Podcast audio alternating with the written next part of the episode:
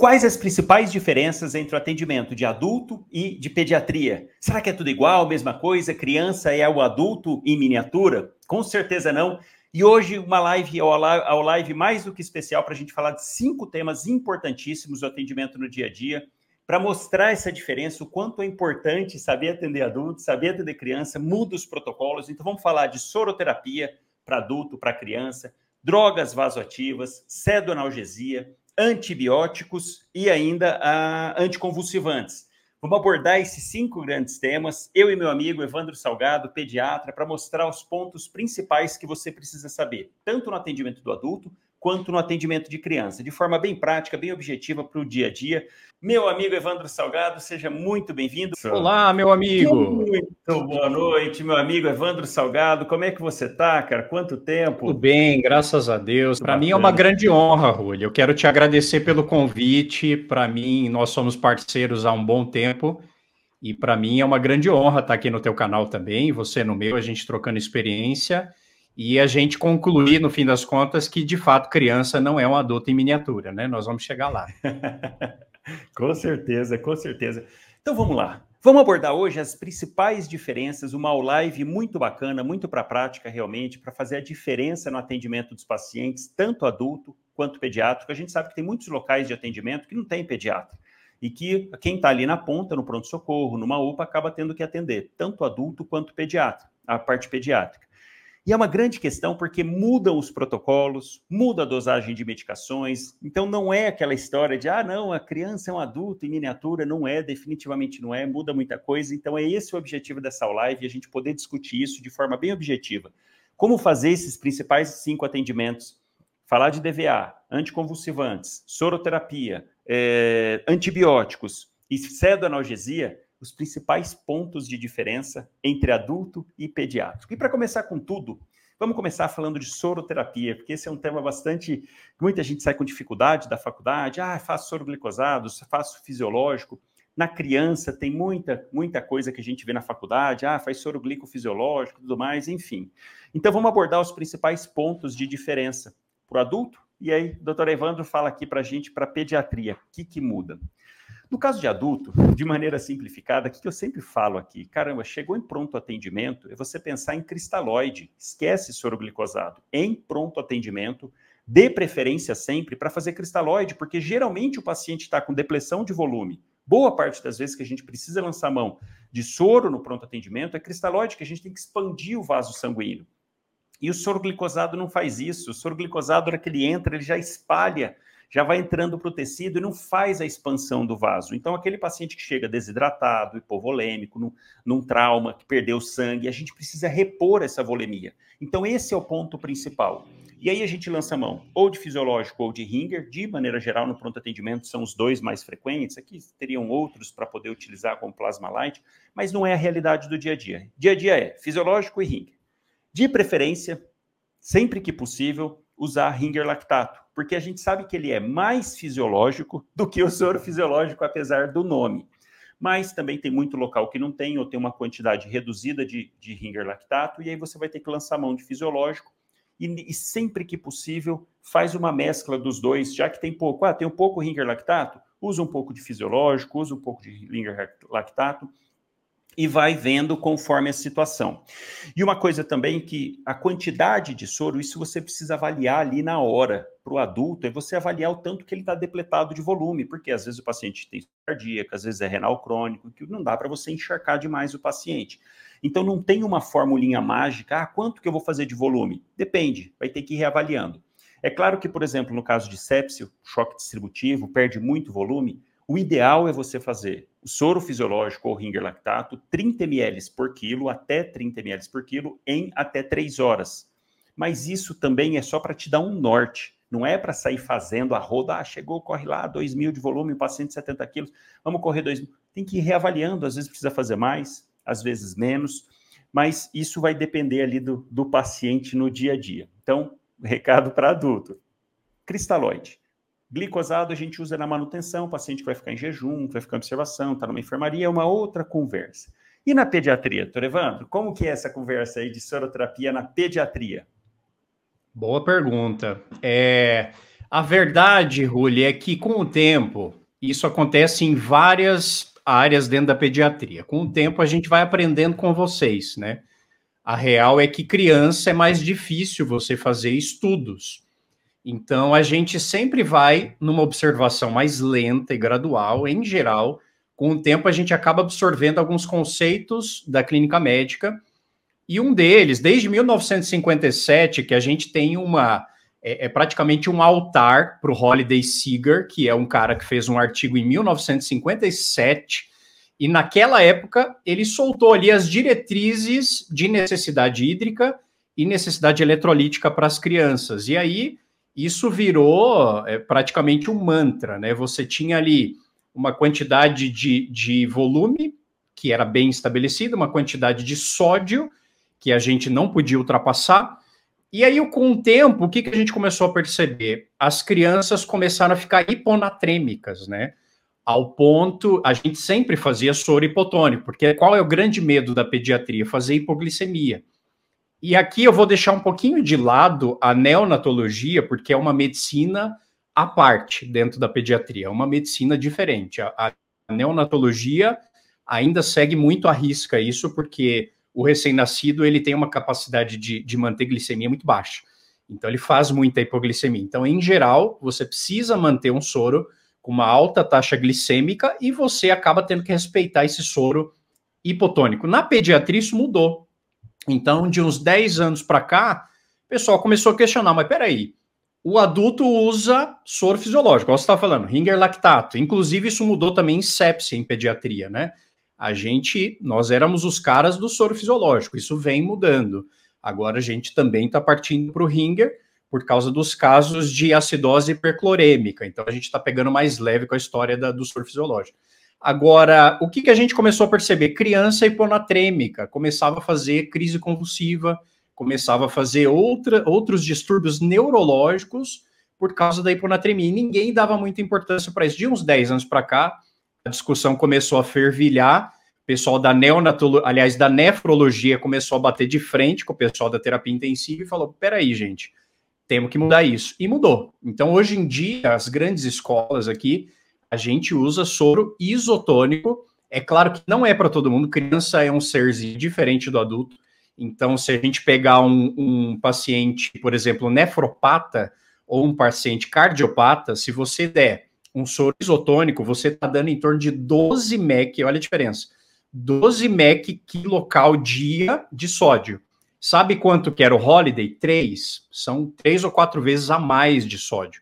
Então, para algumas crianças, faz diferença. Então, às vezes, você sobrecarrega a parte renal e sobrecarrega a parte cardiológica. Só que, para a maioria das crianças, mais de 90% dos casos, o isotônico veio cair como uma luva. Então, a gente usa em torno de 136 MEC. Se você pegar o soro fisiológico, é 154. E a gente usa em torno de 136 para tentar manter mais ou menos o equilíbrio ali é, é, do sangue. E a gente sempre, hoje em dia, usa o soro isotônico. Só que, qual que o que, que mudou também? Hoje, é igual você estava falando, a gente tem que manejar volume é, sob medida. Então, o negócio é gourmet, não é mais uma fórmula pronta. Você não vai pegar aquele holiday e falar, não, peraí, o cara tem 12 quilos, e inclusive eu já vou fazer o meu merchan aqui, o Ruli. Eu estou abrindo um curso essa semana de cálculos em pediatria. Em uma live não vai dar para a gente bater a fundo em todos os temas. São cinco aulas e a primeira delas é o soro. E aí eu vou encurtar minha fala para a gente passar para os próximos temas. Mas a ideia é: você tem uma fórmula de bolo, então eu trabalho com quilocaloria, um cara de 12 quilos, eu considero em torno de 11 quilocalorias, e aí eu vou lá, ah, eu preciso dar um soro de 1.100 ml no dia. Peraí, calma, não é bem assim. O cara pode estar tá hipervolêmico, ele pode estar tá nasarcado, ele pode ter tá usando antibiótico, mil remédios e o cara tá inchado eu vou ter que enxugar esse volume. Então, assim, eu calculo conforme a demanda daquele paciente. E aí eu vou dosando eletrólito. Se o sódio está baixo, eu ponho sódio o suficiente para aquele cara. Potássio, magnésio, cálcio. Então, assim, em resumo, hoje em dia a coisa é sob medida gourmet, é específico para aquele cara e a gente vai ajustando os eletrólitos conforme a demanda. Então, em pediatria, a gente tem seguido essa, essa tendência soro isotônico para praticamente todo mundo, mas eletrólitos sob medida. Então, isso no nosso curso, na nossa aula, eu vou ensinar com detalhes como calcular cada um desses eletrólitos, enfim. Acho que era só para dar um ampassant para a gente focar nessa parte do, do volume total. Só para a gente finalizar sobre isso de uma maneira bem, bem objetiva e prática, Evandro, se o paciente chega no pronto atendimento com choque séptico, uma criança, por exemplo, pode fazer sem medo fisiológico ou ringer? Com certeza. A gente não pode ter medo de volume, né? Exceto paciente cardiopata, nefropata, a gente em geral usa aquela máxima dos 10 ml por quilo para paciente que precisa segurar um pouco mais o volume, 20 ml por quilo. Até quanto em uma hora que você faz de cristalóide? A gente costuma respeitar em torno de 40 ml por quilo por hora. Agora, o céu é o limite. Se eu pego um paciente com choque séptico gravíssimo, refratário, eu às vezes já fiz mais de 120 ml por quilo em uma hora para conseguir fazer uma ressuscitação volêmica adequada. Então, assim, de novo, é sob a demanda daquele paciente. Mas a gente tem as formulazinhas de bolo que a gente precisa seguir. Então, em geral, 20 ml por quilo, e a gente respeita a fórmula de Seeger até certo ponto no volume de manutenção total. Então, a gente respeita peso calórico. Se alguém quiser anotar rapidinho, só para concluir esse assunto, então, só para lembrar, Holiday Cigar é aquela história, até 10 quilos, a gente faz 100 ml por quilo.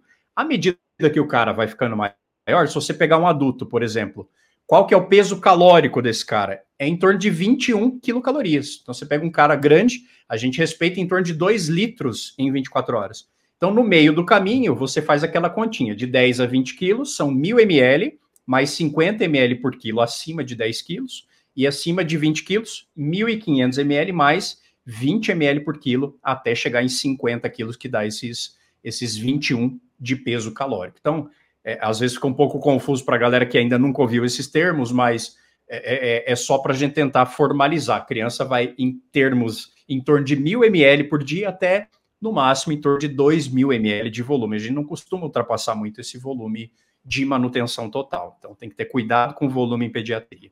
Não pode faltar e nem passar demais, né? É, e uma coisa também para o dia a dia, né, que infelizmente acaba que muitos locais você demora para ter um valor de sódio, demora para ter um valor de potássio, laboratório, né, não chega prontamente.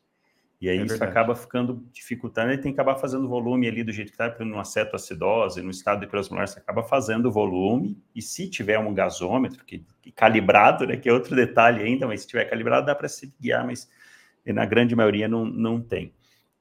Então, e aquela história, né, Muli? Desculpa te interromper, a gente tem que se guiar muito pela clínica, né? Clínica. Então, assim, potássio, que é uma das coisas que é, que é uma grande urgência em pediatria, hipercalemia, você faz diagnóstico no eletro.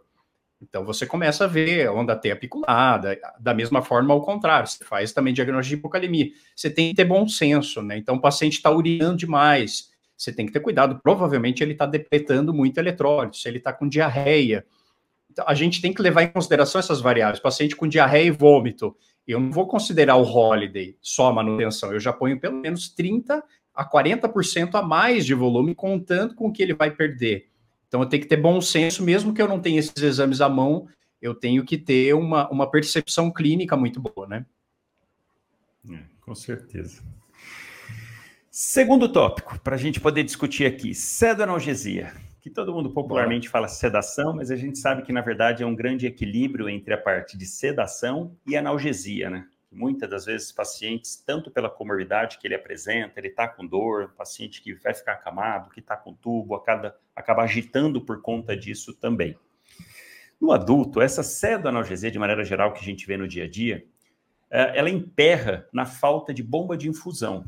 Porque quando a gente raciocina e pensa que a pseudoanalgesia é esse balanço entre a analgesia e a sedação, de maneira geral, o ideal era que a gente fizesse separado, né? fizesse o, o midazolam no, numa bomba de infusão e o fentanil em outra bomba de infusão. Acontece que muitos locais não têm bomba de infusão, quando tem é uma, e acaba que, pro dia a dia, para a prática, a gente acaba fazendo os dois na mesma solução. Então, para adulto, de maneira esquemática, de maneira prática, essa sedonalgesia, a gente usa três ampolas de midazolam, cada uma com 50 miligramas, e cada ampola tem 10 ml, então são 30 ml de midazolam, com 20 ml de fentanil. Cada frasquinho de fentanil também tem 10 ml, 500 microgramas.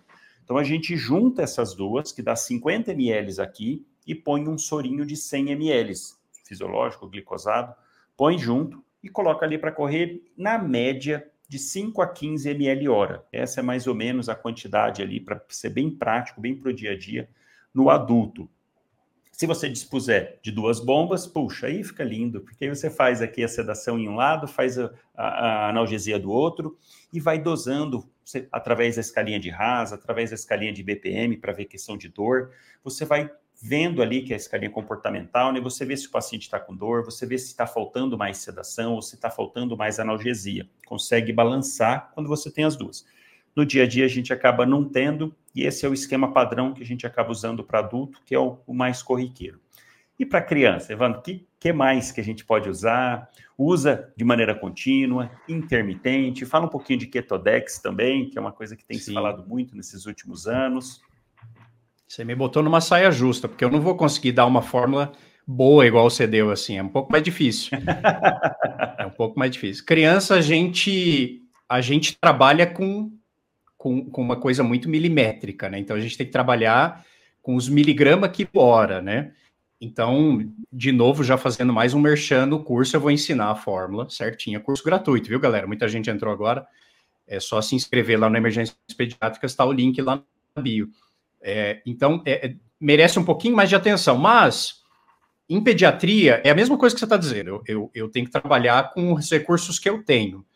Então, o que eu deixaria de prático para a galera que está assistindo a gente, assim, que se você souber, você já consegue resolver bem os seus problemas, é eu dominar as doses é, é, de ataque. Então, se eu souber sedar um paciente, fazer uma analgesia adequada, eu, a priori, eu nem preciso saber uma sedação contínua num primeiro momento, porque eu vou encaminhar esse paciente que está entubado e tal, eu vou encaminhar para uma UTI. Enquanto eu não tenho isso, eu posso ir fazendo bolos de sedação. O que eu vejo na prática é que as pessoas têm muito medo de sedar criança. E assim, claro, com razão. Se a pessoa não tem um treinamento, qual é o grande risco? A criança fazer uma apneia, e eles fazem, e aí de repente eu precisar entubar as pressas e tal. Agora, se eu tenho o mínimo de equipamento, qual que é o mínimo de equipamento? Eu tenho uma fonte de oxigênio e eu tenho o ambu, fica tranquilo. Criança em geral, eles fazem apneia e eles fazem parada cardiorrespiratória por causa respiratória. Então, se eu domino a técnica, pelo menos de uma ventilação com bolsa e máscara, ainda que eu não saiba entubar, se você usa uma dose segura dos sedativos iniciais, você está tranquilo. Então, por exemplo, eu vejo isso todo dia no meu, no meu dia a dia. Eu estou lá na UTI, o pessoal me liga: ó, tem um paciente aqui que precisa fazer uma tomografia. E a gente não consegue fazer, porque o cara tá chutando a mãe, bate em todo mundo, ele não quer fazer o procedimento. Claro que ele não quer, é um lugar frio, vai entrar dentro de um tubo, e as pessoas têm muito medo de sedar. E aí, para a galera que está assistindo a gente, eu deixaria uma dica muito fácil, ainda que você não tenha um acesso venoso, não tenha medo de fazer isso. É, a melhor forma e mais segura, você falou da, da, da, do Ketodex, né, da ketamina. A gente usa muita ketamina em pediatria, porque é um remédio que te dá sedação, te dá analgesia e ainda faz uma amnésia na criança. Você ainda faz um. É, a única, o único problema em alguns casos é que crianças maiores podem alucinar. Isso às vezes acontece. Então, criança grande, às vezes eles ficam, faz o efeito rebote, um efeito reverso. Então, eles ficam agitados. Mas na maioria das vezes, aí outro dia eu fiz exatamente isso. Eu desci para o pronto-socorro, falei, gente, qual é a questão? Ah, a gente precisa fazer uma tomografia, o paciente está desde as 8 da manhã, isso era tipo 4 da tarde, em jejum, Caramba. sem acesso venoso e não consegue fazer uma tomografia. Eu falei, gente, vamos sedar. Ah, mas como é que a gente seda? Porque a gente não vai dar nada oral, porque ele está de jejum.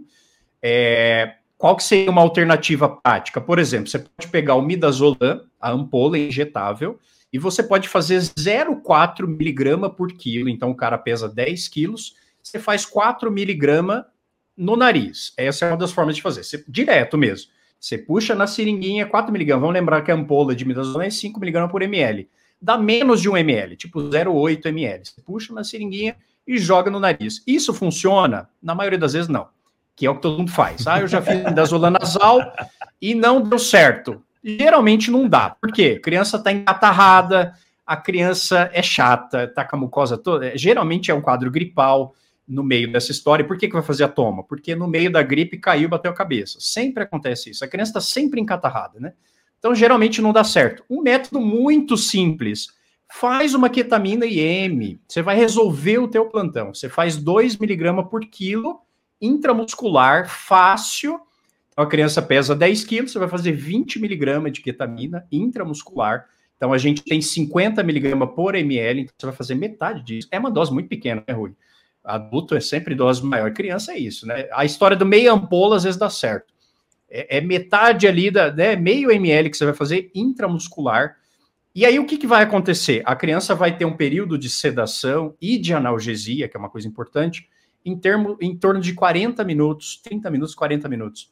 É o tempo suficiente, você vai para tomar. Agora, o que você vai fazer no meio tempo? Você vai monitorar a tua criança. Isso é muito importante. Você vai botar um oxímetro, você vai ficar do lado dela tem uma fonte de oxigênio, então se você vai transportar, você leva um cilindro de oxigênio e leva teu ambu. Simples assim. Se a criança fizer uma apneia, então de repente a saturação cair, não se desespera. Às vezes, só de colocar a máscara, fazer um movimento ventilatório ou dois, a criança já lembra de respirar. A criança esquece de respirar, né?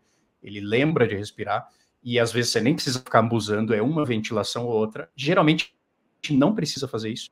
E, e, digo mais, não precisa nem de oxigênio, porque ele consegue manter um bom movimento ventilatório. Faz o teu procedimento, volta, o cara acorda e vai para casa. Então, é exatamente isso que eu faço na minha prática. Eu uso muito ketamina para procedimento rápido. É, coleta de líquor. A galera tem muito medo de coletar líquor, é, porque, primeiro, a criança precisa apertar ela inteira e tal, e tem medo de sedar. Ah, qual é o grande medo? Então, por exemplo, eu estou pensando numa meningite, ou a criança bateu a cabeça, enfim, você faz uma imagem, se tem indicação, e depois com o mesmo remédio você já ainda pode coletar esse líquor, porque ainda está no tempo da ação do remédio. Então, assim, é, um, é uma coisa tão simples, é uma dica boba, mas que faz toda a diferença e a galera tem medo. Eu vejo pouca gente fazendo isso na prática e resolve o teu plantão. Agora, tem muitas outras indicações que eu posso usar, né? Eu posso usar o Propofol. O Propofol é um ótimo remédio em pediatria. Qual é o grande medo do Propofol? Hipotensão. Então, eu tenho que usar doses baixas. Geralmente, essas drogas que a gente usa para procedimento é 1 miligrama por quilo a 2 miligramas por quilo. E o midazolam, 0,2 a 0,4 miligrama por quilo. Se você souber esses dois remedinhos, você resolve o teu plantão. E aí, vamos dizer que eu precisei entubar a criança. E aí a gente vai falar também de sequência rápida no curso de cálculos. A gente fala, é, é muito parecido com a clínica médica, né? A gente usa também os bloqueadores, neuromusculares, a gente usa rocurônio, a gente usa atracúrio, a gente usa o quelicin, né? É, é, e aí a gente ceda a analgesia e faz bloqueio neuromuscular. Muita gente não faz, por medo. Qual é o grande medo das pessoas? Se eu fizer um bloqueio neuromuscular, a criança vai rebaixar, vai fazer apneia e eu não vou conseguir entubar. Só que o raciocínio, ele é o inverso. Na verdade, se você relaxar a criança e fizer o procedimento adequado, e o segredo está na pré-oxigenação, você faz uma pré-oxigenação bacana de pelo menos 3 minutos ali de oxigênio, 100%, você vai entubar muito mais fácil. Então tem que ter essa, essas dicas na cabeça. E ainda que você não saiba calcular no primeiro momento sedação contínua, você pode ir fazendo bolinhos de sedação. Então você faz uma ketamina, você faz um midazolam, aquilo vai durar em torno de 40 minutos, uma hora, se precisar você repete até sair a vaga da UTI, você mandar essa criança para UTI. Mas no curso nós vamos ensinar certinho a, o cálculo, porque ele, ele exige um pouco mais de cuidado, né? O cálculo da sedação contínua, e eu não vou falar aqui porque vai confundir as pessoas, mas lá no curso a gente ensina. É só alguns toques para vocês. Lembra da história da ketamina? ketamina é um santo remédio, né? Para isso. E no seu, no seu dia a dia, você tem usado o Ketodex, fazendo um miligrama por quilo um de ketamina e um micrograma de, de dexmedetomidina? Ah, você está falando do Precedex, né? A gente é, usa bastante o Precedex. Ketodex, Sim, o Ketodex, verdade. A gente usa bastante Precedex. É, por exemplo, o Precedex ele é praticamente uma sedação consciente, né? Ela é muito boa, é uma droga muito boa e segura em pediatria. É, demorou para ser usada, né? A gente tem usado de uns anos para cá. Por exemplo, uma indicação muito bacana são esse, a gente está com muito caso de bronquiolite agora, muito caso de asmáticos. E são crianças que, num primeiro momento, você não quer entubar, porque é muito ruim entubar asmático. Doença obstrutiva, você faz um autopip, né? A criança fica toda insuflada, e aí você entuba essa criança, ele demora séculos para sair do aparelho, é muito ruim entubar asmático. Então, o que, que a gente faz? A gente usa, num primeiro momento, um catéter de alto fluxo, isso nem estava no nosso tema, mas só para a gente comentar. Catéter nasal de alto fluxo, que é super legal, então, um catéter normal a gente usa no máximo 3 litros. O de alto fluxo você pode chegar a 15, 20 litros, só que tem criança que não tolera, tem criança que não fica bem. E às vezes você precisa usar um CPAP, né? Uma, uma pressão positiva, uma ventilação não invasiva. E para isso a gente às vezes precisa fazer a sedação. Só que se você ceda demais, então você coloca lá um midazolam contínuo e eventualmente um fentanil, essa criança vai rebaixar. E aí às vezes você vai precisar entubar. O Precedex é maravilhoso. Dexmedetomidina você deixa a dose baixa, 0,3, 0,5 micrograma quilo hora e aí você mantém a criança numa sedação, ela fica de olho aberto, assistindo televisão e às vezes mamando, inclusive, você deixa ali num, num CPAP ou num alto fluxo, ela mama, ela consegue ingerir e ainda assim tranquila. Então você mantém um grau de sedação praticamente consciente. Então é uma medicação que a gente usa assim, inclusive para procedimento. Se você quer fazer um procedimento com o Precedex, você também pode. Você faz uma dose de ataque que é exatamente isso, é em torno de 0,3 micrograma por quilo, e você faz e funciona muito bem. Inclusive, eu vi outro dia um artigo falando de fazer também intranasal. Ao invés de usar o midazolam, você usar o Precedex intranasal para fazer procedimento, fazer tomografia. De repente, é uma alternativa aí para quem ainda está inseguro com medicação intramuscular, né? É, para o Precedex, fazer um intramuscular acho que dá menos medo que do midazolam. Né? Midazolam todo mundo tem medo de rebaixar. E uma Tem. coisa, não sei se isso para a pediatria, ah, com, a, com a pandemia e tudo mais, passou-se a usar muito mais a ketamina. Porque antes tinha toda essa questão do paciente alucinar, agitar e tudo mais. E uma coisa que está é, sendo cada vez mais comprovada é que não existe uma dose máxima de ketamina. Você pode fazer aí de 1,5 a 2 miligramas por quilo, isso para adulto também. E se o paciente agitar, essa fica uma dica para adulto e você fala para criança, você faz outra dose. Porque o, o, problema, o problema do, da ketamina, né, é que se você faz uma dose baixa, até 0,3 miligramas por quilo, ele tem um efeito analgésico. Baixo, mas tem um efeito analgésico. E fazendo dose alta, ele faz a dissociação. E nesse meio termo, nesse limbo entre dose baixa e dose alta, que às vezes essa dose alta para um paciente é um, para outro é, é diferente, enfim. E às vezes você faz uma dose e fica nesse limbo, nesse meio termo entre analgesia e realmente fazer a dissociação e o paciente agita. A dica é, faz outra dose. Ah, você fez lá um 1,5 miligrama por quilo, paciente agitou, repete a dose, faz lentamente, se estiver fazendo é, intravenoso, senão o paciente pode fazer uma apneia, né? Faz lentamente, que ele vai, ele vai tranquilizar, com certeza. Na pediatria dá para fazer isso também?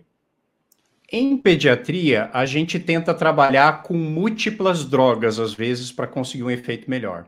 Então, por exemplo, isso funciona para tudo, até para droga vasotiva. É, o ideal é você associar uma segunda droga que para você usar sempre doses muito baixas e você é, é, usar receptores diferentes, né? Então, por exemplo, eu posso usar um benzodiazepínico em dose baixa e eu posso usar a ketamina em dose baixa. Então, eu prefiro manter às vezes uma dose. Por que isso? Em pediatria, às vezes eles fazem muito efeito colateral, especialmente hipotensão, né? Então, se a gente faz doses muito altas dos sedativos, a gente prefere associar, por exemplo, é, é dor. O pessoal é, menospreza dor em pediatria, né? Então, analgesia é muito importante. Então, às vezes, quando a gente está tratando de um paciente de câncer, por exemplo, que tem uma dor neuropática grave, é, o cara do grupo da dor às vezes chega para a gente e vê que o paciente está com morfina lá em cima, no talo. E ele fala para a gente: vocês já colocaram paracetamol? Aí a gente dá risada, né? Pelo amor de Deus, paracetamol.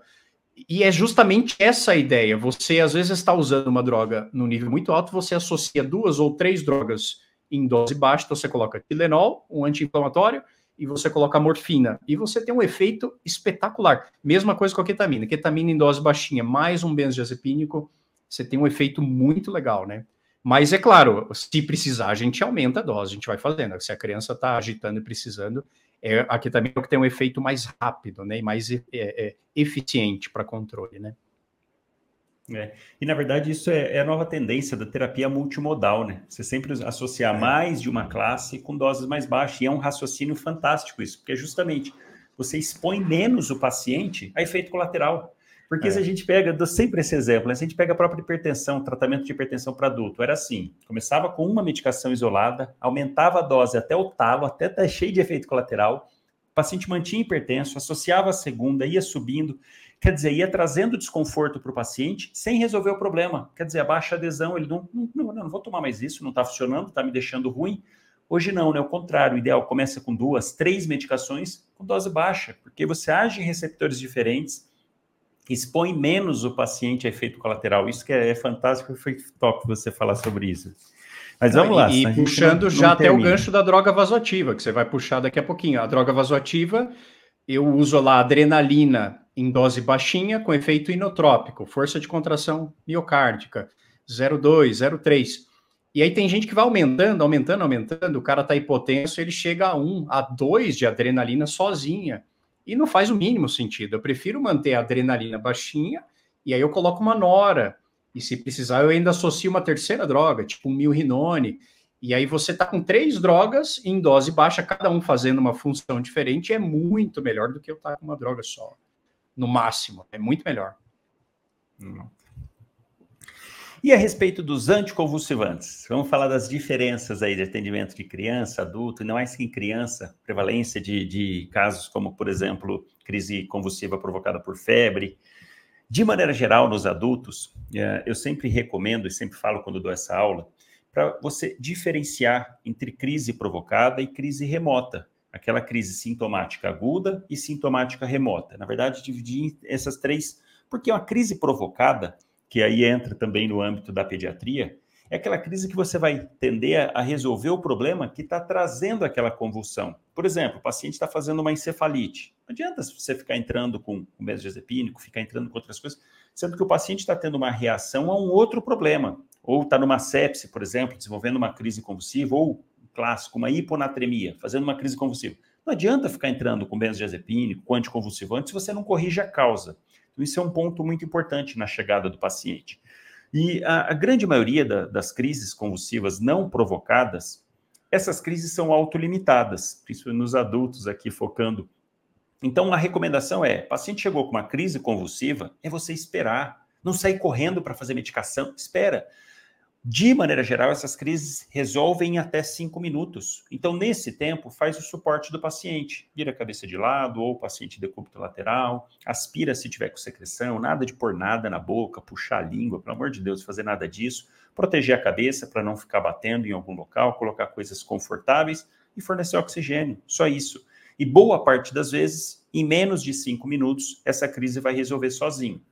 Agora, aquela crise que já está durando, chegando a cinco minutos, passando disso, é o, o caso de estado de mal epilético. E aí sim, você já tem que pensar na primeira classe de medicações para adulto, benzodiazepínico. Então, essa é o carro-chefe de entrada. Depois que você vai pensar em anticonvulsivante, o primeiro é pensar em benzodiazepínico, aqui, diazepam ou midazolam. Um adendo importante a respeito de diazepam: não usar IM. Não deve usar IM. Não é que faz mal para o paciente, tanto que na, pol na ampolinha pode fazer, não vai causar mal algum. O problema é que a absorção é errática. Então, às vezes, você está lá dando uma dose que aquela dose não está sendo efetiva, porque o organismo demora, demora para absorver. E aí, se foi feito o IM, acaba que você perde o parâmetro. Fala, caramba, ele não melhorou, porque a medicação realmente não foi absorvida ou não foi absorvida, mas é que está entrando em estado de mal, mal epilético refratário. Então, esse é o grande ponto. Para uh, diazepam, não fazer IM. Midazolam pode fazer IM, que a absorção é mais rápida do que o diazepam. E, ah, de maneira geral, faz a primeira linha. Se for diazepam, você pode repetir duas vezes a dose. Se for midazolam, uma vez só. Não resolveu com benzodiazepínico, aí sim pensar em anticonvulsivante. E para adulto, de maneira geral, primeira linha, fenitoína. Essa é a, é a grande escolha, 20 miligramas por quilo, diluir no sorinho, fazer acesso exclusivo, tomar muito cuidado, é uma medicação vesicante, pode extravasar, então, isso extravasa, faz um dano tecidual muito grande, tem que ter uma atenção especial na hora que estiver idantalizando o paciente. E uma coisa que a gente vê é muito subdose. Ah, chega lá o paciente, ah, põe uma ampolinha aí no soro, o paciente às vezes 70 quilos. Ah, põe uma ampolinha aí no soro, deixa correndo. Poxa, uma ampola, 250 miligramas só, para um paciente de 70, 80, 90 quilos. não vai resolver, não vai resolver. O ideal é seguir aí. A dose pode variar de 15 a 20, mas o próprio Ministério da Saúde recomenda a dose de 20 miligramas por quilo para não ter medo aí, poder fazer tranquilamente, só cuidado do acesso. E na criança, Evandro, como que fica? Segue a mesma sequência? O que, que a gente tem que, tem que ter mais de atenção no caso das crianças? Eu, eu vou falar que é igual, você já deu uma, uma baita aula aí, pronto, vamos para o próximo tópico. a, a, real é que em pediatria, por que, que a criança convulsiona? A primeira causa disparada é hipóxia, e depois vem hipoglicemia, e aí depois causas febris. Então, criança tem crise convulsiva febril. Só que para você chegar nesse raciocínio, você tem que descartar primeiro todo o resto. Qual que é a grande particularidade da pediatria? É, é, o tempo é dinheiro, né? Assim, vale ouro. Então, em geral, cinco minutos de convulsão para uma criança tem um impacto muito grande. Você já faz lesão neuronal grave, justamente pela hipóxia. A criança ela para de respirar enquanto está convulsionando. Ela faz uma apneia, assim como o adulto, né? Mas o adulto tem um pouco mais de reserva. Agora, o que a maioria das pessoas faz no momento de uma crise convulsiva pediátrica é entrar em desespero. E se a gente é, é, seguir exatamente esse passo a passo que você acabou de narrar, você vai dar bom. Então, assim, é exatamente isso. A primeira, se criança faz crise convulsiva por causa de hipóxia, o que, que eu vou tratar primeiro? Hipóxia. A primeira coisa é o ABC, para via aérea, eu vou tratar o básico. E aí não resolveu, né? Já vou fazendo destro, criança convulsiona por hipoglicemia. Aí, se não está dando certo, qual que é outro problema que a gente esbarra em pediatria? Acesso venoso. É muito difícil pegar acesso em criança. E aí você entra intramuscular, então você resumiu bem, a gente já vai logo para o midazolam IM, ou em pediatria a gente usa muito a via retal, do diazepam, é uma via muito boa e que tem uma absorção muito rápida, só que às vezes na, ali na, na hora, para ser mais rápido, a gente faz o intramuscular. E aí, qual que é uma opção de acesso em pediatria que se usa pouco em adulto, que quando a criança entra, você resumiu bem a história do mal, né? Então não está resolvendo, você já fez benzodiazepínico, você já tratou causa respiratória, viu que não está hipoglicêmico, você precisa fazer, e a gente faz a mesma coisa, a gente dentaliza, a mesma coisa. O que, que você faz de acesso para ser mais rápido? A gente faz intraóssea, que é uma coisa meio complicada, mas criança pequenininha, a intraóssea é uma via espetacular. Você pode fazer qualquer coisa via intraóssea, inclusive sangue, né, hemoderivado. Você faz expansão volêmica, você faz droga vasotiva por intraósseo. E também as pessoas menosprezam um pouco essa via. Então, pouca gente de fato faz isso na prática. Se você perguntar para um pediatra de pronto-socorro, você faz, já fez algum intraóssea na vida? Poucos vão dizer assim, já. E, e, é engraçado, porque a gente que trabalha em terapia intensiva, a gente faz. É, é, poxa, mas aí vocês não têm acesso central. Mas na hora H, que ninguém está conseguindo pegar uma veia, a intraóssea é maravilhosa. Então tem, não pode esquecer da intraóssea. Você pega a intraóssea. Hoje em dia tem dispositivos muito bons para intraóssea, nem todo lugar tem. Eu já tive a experiência, por exemplo, de usar a agulha rosa para furar recém-nascido. É uma, é uma experiência ruim, mas resolveu. Então, assim, se você não tem nada na mão, você pode usar uma agulha calibrosa e pegar um bebezinho pequeno. Claro que uma criança grande não vai dar certo. E aí a gente também entra com benzodiazepina, depois você vai para os anticonvulsivantes, segunda classe, terceira classe. Em criança também tem uma particularidade que é criança pequenininha responde muito a fenobarbital. Então, além de dentalizar, às vezes num segundo momento, se a criança não está respondendo, criança lactente jovem, abaixo de seis meses, você entra com fenobarbital, funciona bem. E outra droga que funciona muito bem é o ácido, ácido valproico, o valproato. Né? É, geralmente os neuros depois acabam trocando os remédios. Então, a gente dentalizou a criança e aí no segundo, terceiro dia troca pelo ácido valproico, ou põe alguma outra droga é, anticonvulsivante para fazer a manutenção mas são drogas que em pediatria metabolizam de uma forma diferente. O idantal, ele tem uma metabolização hepática muito grande, e às vezes a criança não tolera bem aquilo. Então, às vezes a gente tem que mudar a droga, porque não está dando muito certo. Mas é, é, a mesma coisa, o protocolo é exatamente o mesmo, focar em ABC, tem que expandir, tem que tratar hipoglicemia, tem que baixar febre. Às vezes a única coisa que você vai ter que fazer é dar uma novalgina. E em 20, 30 minutos, e claro que nesse meio tempo você está tratando a crise consigo, a criança baixa, você descartou todas as causas, você descartou um é, meningite, descartou... Oi, você está me ouvindo ainda? Acho que eu dei uma travada. Deixa eu ver aqui. É, deu uma travada, mas acho que no YouTube até está aparecendo. Ah, ok. É, caiu aqui. Solicita de novo. Eu acho que eu travei. Hum, o meu também travou agora, peraí. É, no Insta deu uma eu acho travada. que você também caiu. Caiu a sua live. E no YouTube eu não consigo te ouvir, porque eu estou ouvindo pelo Insta. Peraí. Ah...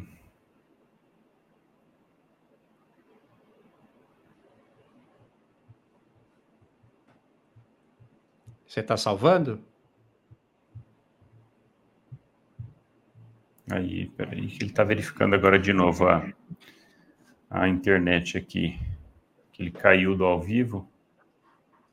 Estamos informando, mas ainda está travado aqui. Deixa eu ver. Deixa eu ver se a internet aqui em casa, o que está acontecendo. Uh, Dr. Celso está aí, membro do método Seja Médico na Prática. Um grande abraço. Falou que está tudo ok no YouTube, aqui no Insta que está ruim. Não, aqui o meu Insta está travado. Eu vou fechar o Insta e vou abrir de novo, porque minha imagem travou aqui. Não, eu vou só colocar de novo. É, não sei porque aqui no Insta travou. Deixa eu fechar e vou abrir de novo a live. Mas aí não vou conseguir salvar. Tá reconectando.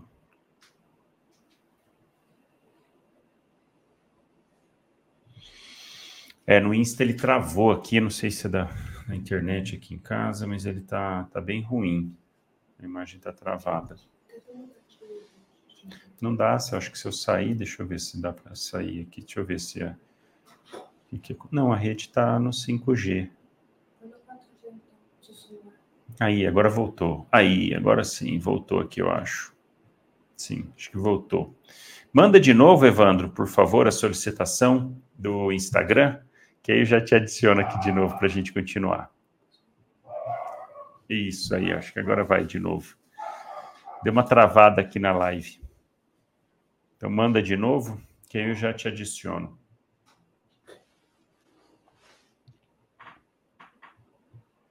Aí, maravilha.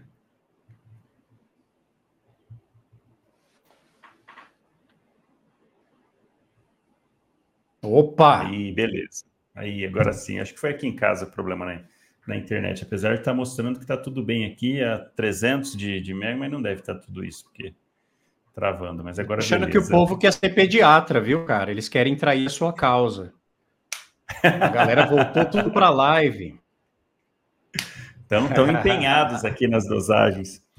É, só para a gente finalizar a questão de anticonvulsivantes, né?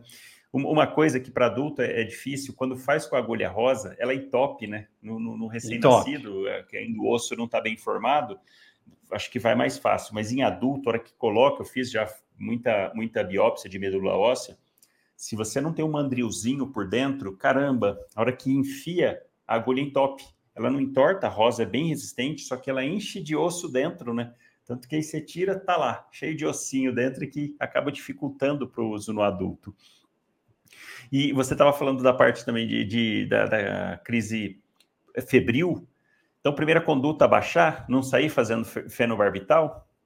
Não, a gente faz. Na prática é assim, é, é, tá convulsionando, você começa pelo plano A, então você oferta oxigênio, você é, retifica via aérea, você estabiliza a primeira parte respiratória, e aí se precisar, inclusive, faz ventilação, porque tem criança que, de fato, você monitoriza, a criança está saturando, então primeiro você vai corrigir isso, você pode até ambusar se você precisar, e aí, na, naquele primeiro momento, antes de, de baixar a temperatura, porque às vezes vai demorar para baixar a temperatura. Então, o que você pode fazer de uma forma muito rápida, o pessoal está perguntando de dose, né, de, de anticonvulsivantes e tal. Acho que a dose mais importante para a gente fazer no primeiro momento é do próprio midazolam. Você já pode começar com uma dose mais alta de midazolam, fazer em torno de 0,4 miligrama por quilo intramuscular. Lembrando que a dose intramuscular ela tem que ser um pouco maior mesmo, porque é, é de certa forma a absorção também é errática, né? Do diazepam é mais, mas é uma, é uma absorção errática. A diferença é fazer venoso, se você fizer 0,2 miligrama por quilo, você vai ter uma ação muito, muito melhor, né? Mas se você fizer 0,4 miligrama por quilo, a criança pesa 10 quilos. Eu sempre uso o exemplo de 10 quilos porque eu não sei fazer conta de cabeça. É mais fácil 10. e aí você faz 4 miligramas de midazolam intramuscular, está resolvido. Assim, na maioria das vezes para. Para de convulsionar. Agora, em pediatria, tem uma questão importante. Criança nem sempre manifesta a convulsão é, de forma motora, né? É importante eu falar isso. Então, por exemplo, a criança ela parou teoricamente, de convulsionar. Eu tive um caso assim outro dia. A criança parou de ter movimentos tônico-clônicos. Ok. Aí a gente entubou aquela história, colocamos lá uma sedação leve, só que depois a gente esbarra nesse problema que na maioria dos lugares não tem eletroencefalograma disponível, rápido, né? Demora. Quando fez o eletro, aquele dia foi uma sorte, porque a menina estava passando, fez o eletro, e a menina estava imóvel, não tinha nem, nem clonos, estava convulsionando, tinha movimento epileptiforme cerebral. Então, assim, na prática, a gente tem que ter muito cuidado com isso, que a criança continua convulsionando. Então, eu, vou, eu não vou desistir, assim, ah, parou de mexer, eu estou tranquilo. Não.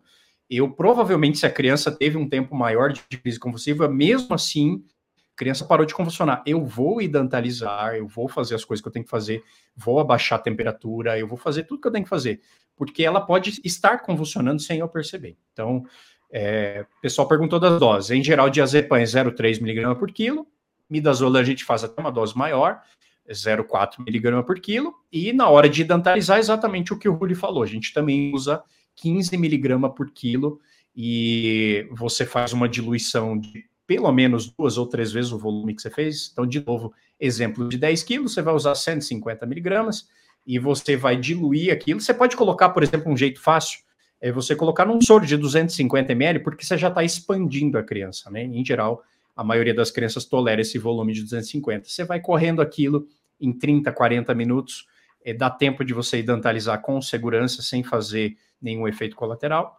E aí você já está tratando a tua crise. Quantas vezes eu posso repetir? A cada três ou quatro minutos você pode repetir. E se precisar, você entra com midazolam contínuo.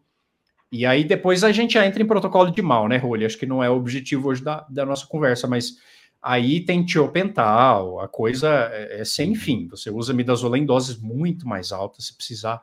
A gente, o objetivo é fazer a criança parar, porque enquanto ela está convulsionando, ela está queimando o neurônio. E a gente precisa lembrar que uma criança que está lá de meses a gente está falando do resto da vida dessa criança, né? A gente não está falando de sem desmerecer os velhinhos, mas é o ciclo da vida. Uma criança de seis meses que entra em mal, você está condenando o futuro daquela pessoa se você não tratar direito. É uma criança que vai pode virar um encefalopata, é um cara que vai virar dependente de ventilação, porque você não tratou direito. E às vezes o tratamento é basicamente dar oxigênio, é basicamente ventilar, é tratar a hipoglicemia, baixar a febre, e é isso, sabe? E a criança fica bem. Então não pode esquecer da causa de é, base. É, e esse que entra em estado de mal, o prognóstico é bem ruim, né? Bem é ruim. Para adulto, é isso entra também, paciente com mais de 30, 40 minutos convulsionando, aí entra questão de rabdomiólise também, além de lesão neuronal, né? Até, enfim. Mas aí já é lesão renal, né? bem, bem ruim. É, aí é bem ruim. E aí a gente aproveita então para falar de droga vasativa. Droga vasativa é um tema sempre controverso, sempre assim, dá, dá muito medo de usar.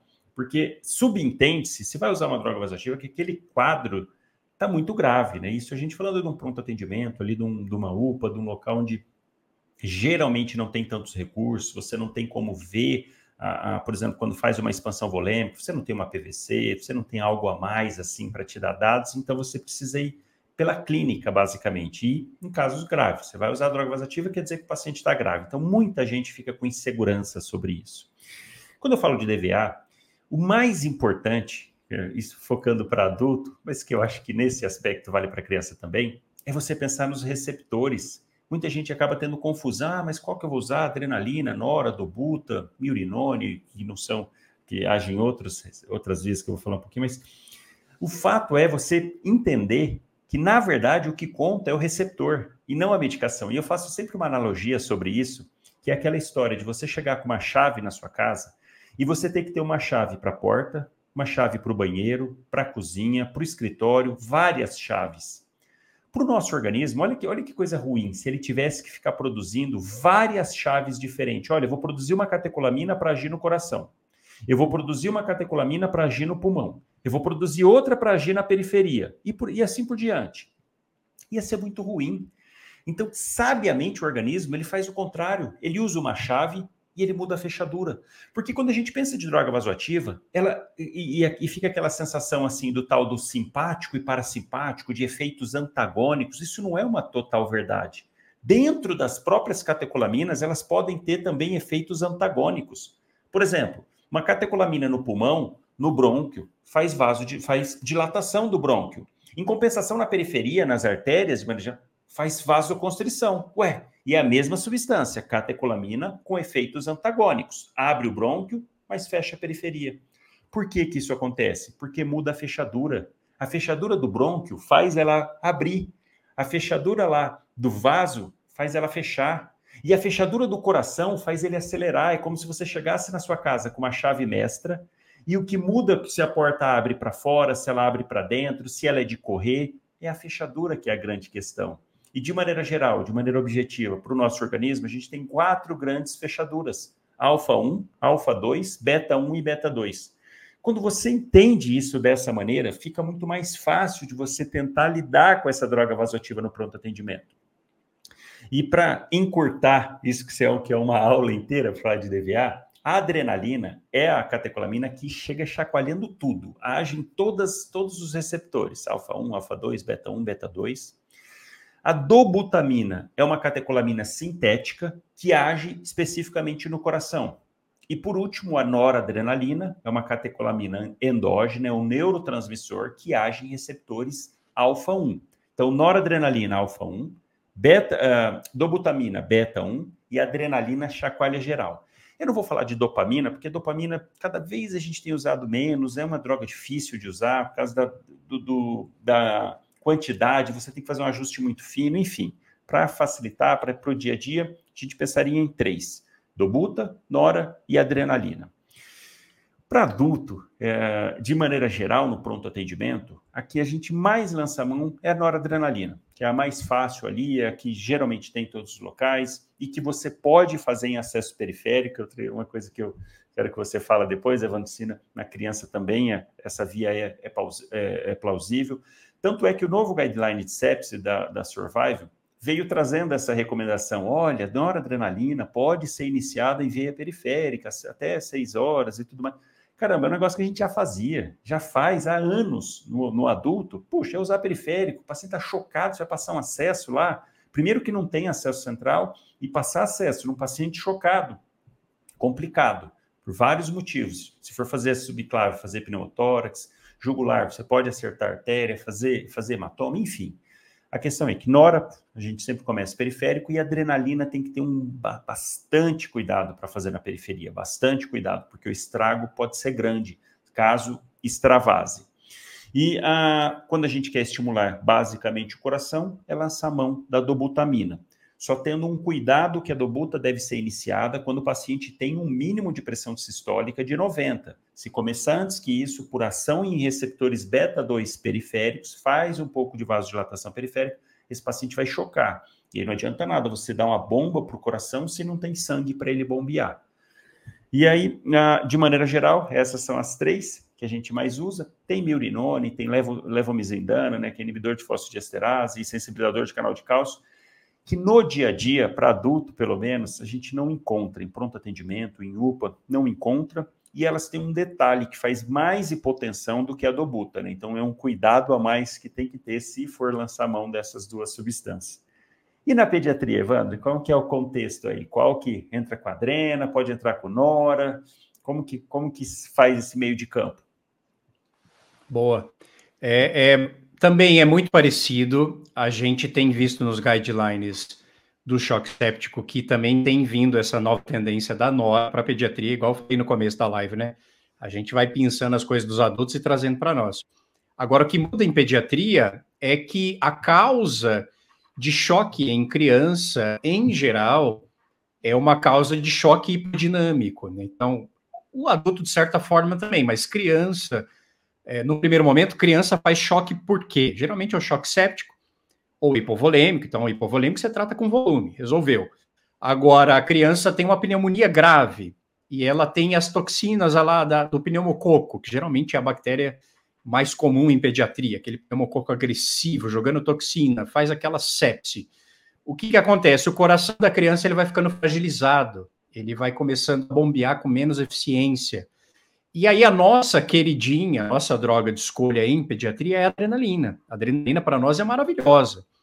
E a gente usa em acesso periférico. É, só que a gente começa com uma dose muito pequenininha. Eu não vou ensinar a conta aqui, porque também vai ficar confuso. Eu vou ensinar é, no curso de cálculos, então depois que terminar a live, se inscreva, é gratuito. E eu vou mostrar as fórmulas para vocês, porque tem que ser muito minucioso. Né? A fórmula não é difícil, mas tem que botar em prática. E aí, como é que a gente começa a, a adrenalina, por exemplo? É tipo 0,05 micrograma quilo minuto. E é uma coisa impressionante. Você entra com uma dose pequenininha, assim, 0,1 e a criança ela levanta, ela acorda. Como é que ela manifestou no primeiro momento? Ela está taquicárdica, porque ela está tentando compensar débito cardíaco, então ela acelera o coração para tentar rodar o sangue. O que, que vai acontecer? Muita gente pensa, putz, mas se eu entrar com adrenalina, e às vezes a criança ela está no choque compensado, então a pressão dela está normal e ela está taquicárdica. E aí a pessoa pensa, se eu entrar com adrenalina, eu vou aumentar mais a pressão, então ela vai ficar hipertensa e ela vai ficar mais taquicárdica. O que, que acontece? O contrário, porque eu começo a, numa dose muito baixa, exatamente as chaves que você está falando, eu começo lá a fazer um estímulo bacana no beta 1 lá do coração. O que, que vai acontecer? Eu vou melhorar débito cardíaco, o coração começa a bater com mais eficiência, imediatamente a frequência cardíaca ela começa a normalizar e a pressão, ao invés de subir, ela, às vezes ela até cai porque na verdade a, a pressão estava mais alta ou normal, porque eu estava fazendo vasoconstrição. O corpo entende que eu estou entrando no estado de normalidade, ele começa a relaxar. Então, imediatamente a criança que estava num choque frio, pé gelado, tempo de enchimento capilar de 10 segundos, começa a corar, começa a ficar coradinha. Aí, num segundo momento, se eu quiser associar uma segunda droga, em geral a segunda droga acaba sendo a nora. É, diferente do choque hiperdinâmico, que é menos comum em pediatria, né? Então, o choque quente, ele geralmente é criança que já é infectada, que já é colonizada, então paciente crônico, paciente que já está com infecção hospitalar, paciente cardiopata, paciente que já está dentro do hospital. E ele pega, tipo, uma bactéria mais agressiva, ele está com a pseudomonas, ele está, enfim, uma Klebsiella. Esses caras, às vezes, é melhor a gente entrar com, com a nora logo de cara mas a queridinha da pediatria é a adrenalina. E eu vou te falar um negócio: ninguém usa, velho. Divulga isso aos quatro ventos. Ninguém usa. O pessoal tem medo de usar droga vasoativa em pediatria. É, você falou da DOPA. A DOPA ainda é um grande. De novo, eu falei do mantra do início da, do, do Holiday. É um mantra, o pessoal usa DOPA, porque ah, a DOPA é mais boazinha, faz menos estrago é, é menos arritmogênica. Não, não, não. A adrenalina é muito melhor. A dopa você é o que você falou, para você, a dopa ela tem três níveis de ação, né? O primeiro deles, se você entrar com a dose bem baixinha, ele vai fazer só aquele efeito dopa, que é um efeito esplântico, então você aumenta diurese. Para que, que eu quero isso? Para nada. Em pediatria eu prefiro usar uma furosemida, prefiro usar um, um, um diurético. Se eu quero um efeito beta, aí eu tenho que aumentar a dose até em torno de 10 microgramas quilo minuto. Só que aí eu já estou usando uma dose alta. E se eu quiser fazer uma pressão mais alta, eu tenho que usar 20. Nossa, eu tenho que botar um caminhão de dopa. Para quê? Então, se eu usar um, um, cheirinho de adrenalina, eu dou um ótimo efeito beta. E um cheirinho ainda menor de nora, um efeito excelente alfa. Então, eu posso fazer as duas em periférico? Posso. Só que é igual você falou, tem que ter muito cuidado com a drena. Só que como a gente usa dose muito baixa, numa diluição adequada, em geral ela é segura. E aí a gente usa, começa em periférico, a criança melhorou, a gente passa um catéter e trata. É, não vou ensinar cálculo aqui, mas a dose inicial é essa que eu estou dizendo. Se você entrar com 0,05, 0,1, 0,2 micrograma quilo minuto de adrenalina, você dá um ótimo efeito. Pro, e se você entrar muito cedo, então tem gente que entra muito tarde com a droga, né? Você expandiu duas vezes, fez 40 ml por quilo. O cara não respondeu. E o que, que é não responder? É pressão? Não. É cor, especialmente neurológico e cor. Então a criança começou a corar, se ela está pálida, tempo de enchimento capilar horroroso, você fez duas expansões, não respondeu, entra com a droga, não espera. É, é, é o, o, protocolo de sepsi, você já entra com antibiótico, já faz imediatamente, já coletou os exames primeiro, coletou as culturas, entra com antibiótico e já entra com a droga, se não respondeu as duas expansões. Então é rápido, assim, uma hora você já está entrando com a droga.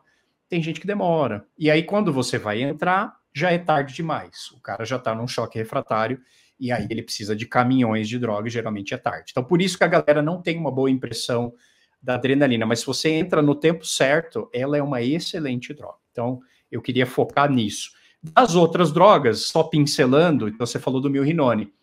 Em UTI pediátrica, a gente adora milrinone. Milrinone para pediatria, especialmente criança pequena, que é especialmente os cardiopatas que têm uma hipertensão pulmonar, a, o milrinone ele é muito superior à dobutamina, muito superior. Ele faz, ele não é arritmogênico, então a dobutamina ela faz muita arritmia em criança e ela é muito cronotrópica, então ela acelera demais o coração e a criança fica parecendo uma escola de samba com a dobutamina. É, então não é que, que seja ruim, se você usar na, na situação correta vai, vai ser legal mas a gente usa pouca do, pouco do buta hoje, a gente usa mais milrinone. E, o problema do milrinone é que ele acaba fazendo hipotensão também na criança, e aí a gente associa a nora. Então, essa combinação é mágica em pediatria. Milrinone com nora, você aumenta o débito, você melhora a oxigenação pulmonar. Então, às vezes, você vê umas crianças saturando 88, 85, entra com milrinone, automaticamente a saturação sobe, e aí você põe uma norinha para ajudar a estabilizar a PA, e aí o cara fica super bem. Então, milrinone é uma droga muito bacana em pediatria. Então, noradrena e milrinone. Se eu fosse escolher três, três drogas para uma ilha deserta, eu escolheria essas três em pediatria. e um, um, um acesso né? e um acesso intraósseo, eu não preciso de mais nada. Isso é bacana porque o, da, o survival na parte de sepsia adulta, droga de escolha é nora. E aí você pode associar a dobuta ah, dependendo da situação, ou ele fala assim ainda, né, para aqueles pacientes com insuficiência cardíaca prévia, ou que está com uma sepse também causando alteração cardíaca, esse sim você pode substituir por adrenalina, e quando vai associar uma segunda droga vasoativa, é vasopressina, né? O de escolha. Sim, quando chega uma dose de 0,25 miligramas por quilo minuto, ou de 0,25 a 0,5 é, microgramas, desculpa, quilo minuto, quando chega nessa dose, você pode associar a, a vasopressina até para mudar receptor tudo mais. E só fazer um comentário, porque eu, eu, recebo sempre quando eu falo sobre isso, eu recebo um milhão de perguntas assim.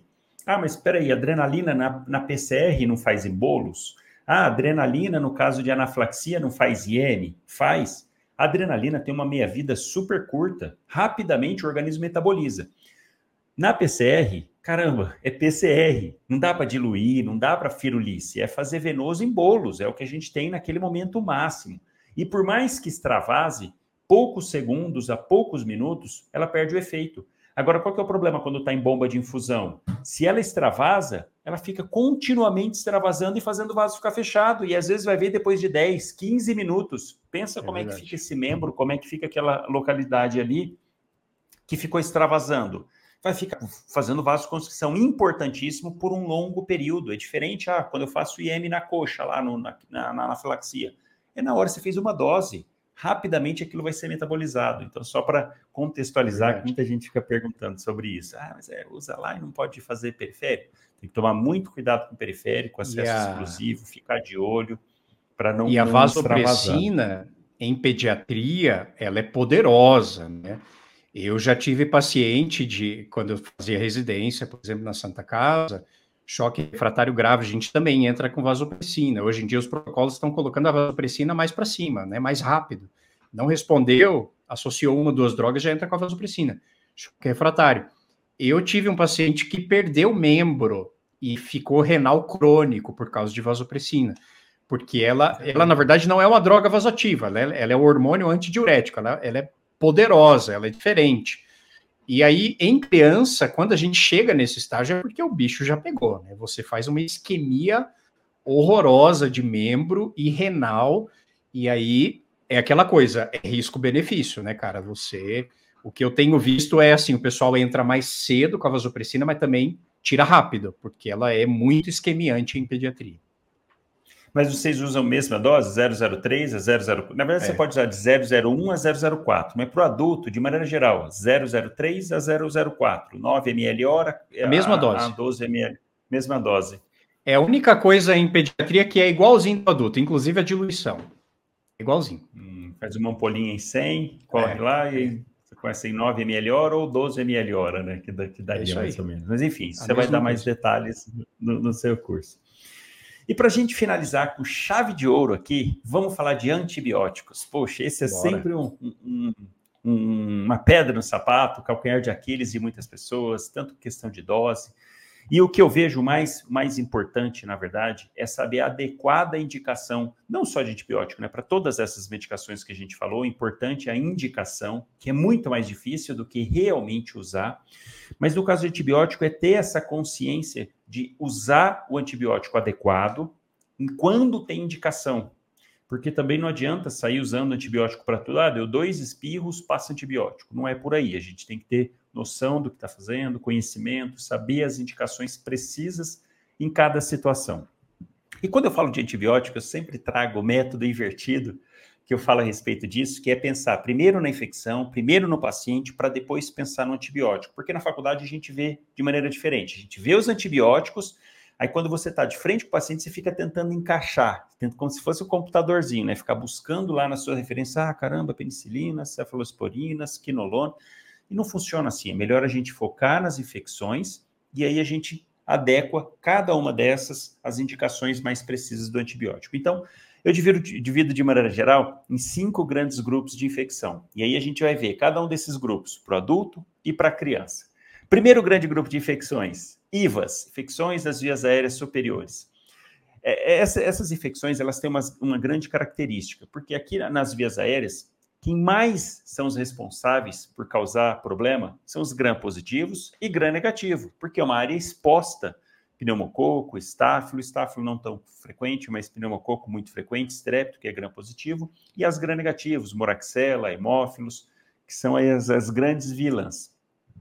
E só um adendo que também, que boa parte das vezes nas IVAs não tem indicação de antibiótico. Boa parte das vezes nos adultos, a maioria das vezes é viral. Então tem que ter muita parcimônia para a indicação correta nas rinossinusites, nas faringoamidalites, nas otites, para realmente, quando tem indicação de antibiótico, que é esse o nosso foco, para falar de infecções bacterianas com indicação de antibiótico.